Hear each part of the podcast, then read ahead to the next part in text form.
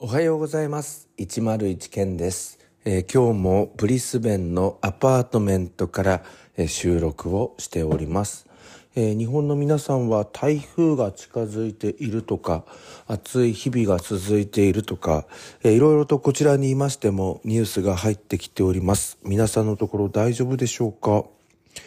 えこちらブリスベンの方はやっと通常に戻ってきたかなということで、えー、今日は一日ですね、トミー・フィルフィガーの、えー、カーディガンみたいなのを着て過ごしていたんですけれども、えー、脱ぐこともなく一日過ごすことができました。最高気温が22度ぐらいでした。え昨日までは、あの、かなり暑かったんですよね。で、半袖で、え日中は、あの、いないと、もうどうしようもないみたいな感じだったんですけどやっと普通の感じに戻ってきたかなっていう感じですね、えー、さてですねまあ私ちょっとこれは皆さんに言っておこうかなと思うんですがやはりね私あのオーストラリアが一番自分に合ってるなって思うんですよ。でこれ何度来てもそうなんですけどちょっとこれお伝えにしにくいんですけど肌がね、オーストラリアに来ると、ツヤツヤになるんですよ、自分の場合。あの、結構こっちに来ている子供たちの姿を見てると、なんか肌荒れとかし始まってる子とかが結構目についていて、これ日焼けなのか、それとも食生活が乱れてるのか、何なのかわかんないんですけど、結構あの肌荒れしてる人がいるんですが、私はこっちに来るとですね、ツヤツヤになるんですよ。でしかも、えー、髪の毛もですねツヤツヤになるんですよね。でそれからねまあちょっと正直言うとお腹の調子もめっちゃいいんですよ。あの何なんですかねこれ。食生活なのかな。まあ日本だとよくあのご飯と納豆っていうのを食べて、まあ、これお腹にいいよっていうふうにやってるんですけどなんていうのかな。その時よりもなんかすごいんですよ。なんかすっきりなんですよ。で何なんでしょうね。なんかごめんなさい。あのなんだろう。ストレスがないんですよお腹に。なんか張ってる感じとか日本の場合はあるんですけれどあのこっちに来るとすっきりするんですよね。毎回そうなんですよ。だからまあちょっと乾燥していて喉が痛いみたいなのがあったんですがそれが治ってきたらやっぱりこっちがすごい快適だななんて思っております。さあそれでは始めてまいりましょうか。今日もオーストラリアの話題です。オーストラリアで体験したことそして考えたこと勉強になったことこんなことをお話ししていきたいなと思います。それでは始めてまいりましょう。朝の目覚めるラジオ。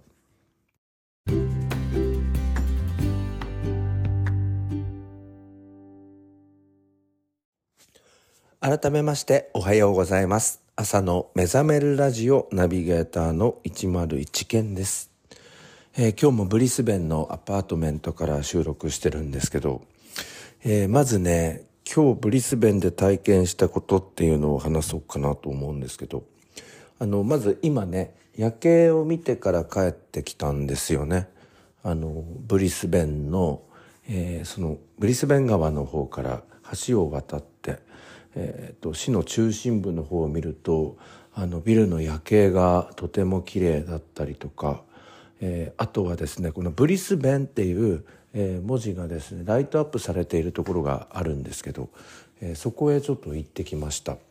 え私のインスタグラムを、えフォローしている方はストーリーの方に上げてありますのでぜひご覧ください。ブリスベンとか叫んでるアホな、えー、動画ができておりますけれども、ぜひ機会があったら見ていただきたいなと思います。えー、今日はですね、あ、そうだ、その後ハイアットリージェンシーの、えー、バーに行ってまいりまして、えっ、と、生演奏、ジャズを聴いて、え帰ってまいりました。えー、さて今朝はですねあの駅の改札のところに、えー、マックがあるので、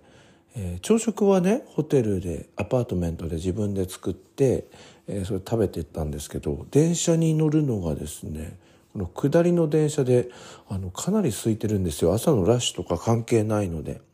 だからのんびりそのあのマックのコーヒーでも飲もうかなと思って。で、カフィ、カフィプリーズって言ったんですよ。スモールサイズ OK とかミドルサイズ OK みたいなこと言ったらば、ん？カフィっていう。俺さ、今日コーヒー頼めなかったの。カフィってその店員さんは、カフィ what? みたいな。始まって、あの、カフィって言ったら、モカとか言うんですよ。no, no. um, coffee please って言ったの。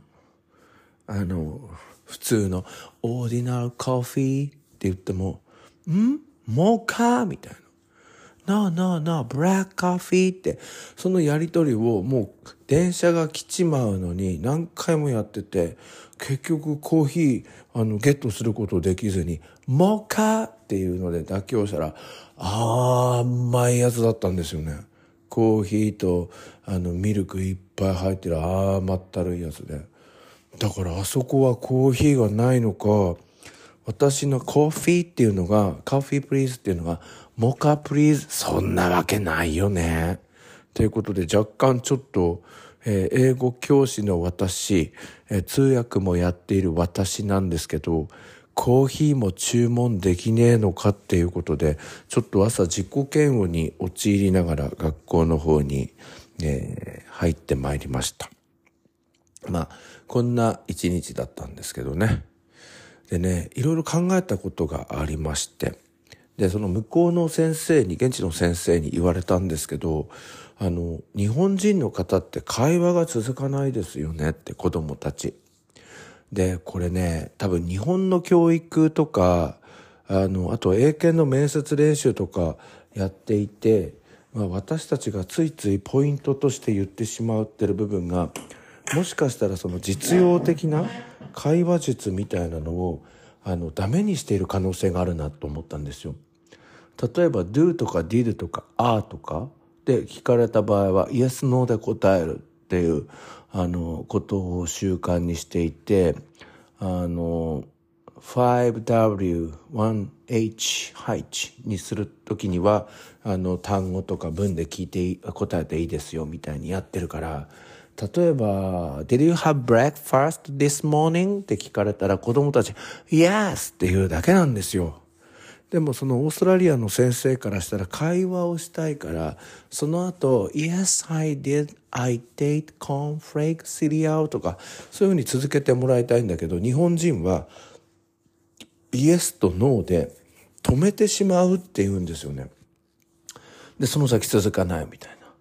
でもね、これはね、私たち教える方がね、ダメだったかもしんない。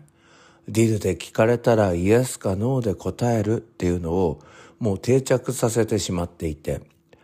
それはあの試験対策なんですよね、完全に。減点されないようにイエスかノーで答えるみたいな。ただ会話の中ではそこから続けてほしいし、あの、did で聞かれても、oh yes とか言って、um, I ate なんとかってこう続ける場合とかもあるじゃないですか。だからなんかね、日本のその英語教育は応用力が効かないようにしてしまってる可能性もあるなということでまあ私自身ちょっと反省しましたね。それからね現地の方と話してて分かったんですけどあの日本人はえっ、ー、となんだろう礼儀正しいと言われているけれど実は厳密に言うとそうでもないんだよって言うんですよね。例えばねオーストラリアとかだと例えばベビーカーを持って、えー、駅の階段を上がろうとしている人がいたら必ず、えー、誰かが助けに行くみたいなことって当たり前らしいんですよね。例えば電車に乗っていて、えー、そのまあ席が座れなくなっていてそこに高齢の人が来ると若者は、えー、我こそと思うくらいの勢いで立ち上がるって言うんですよ。でも日本人って礼儀正しいって言われているけれど、実際その駅でベビーカーを、えー、運んでいる人とか見ると、なんでこんなところにベビーカーあの抱えてきてんだよとか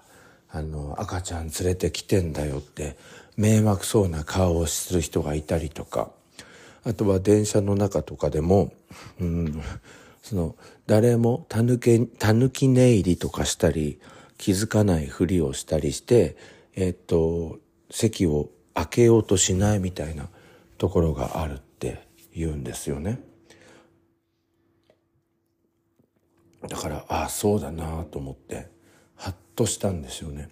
礼儀正しいとかって言われていたり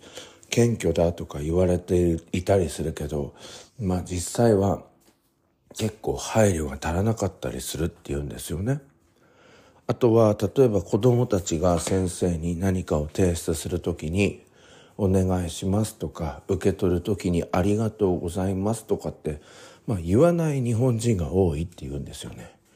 ああそれそうだなって思ったんですよね。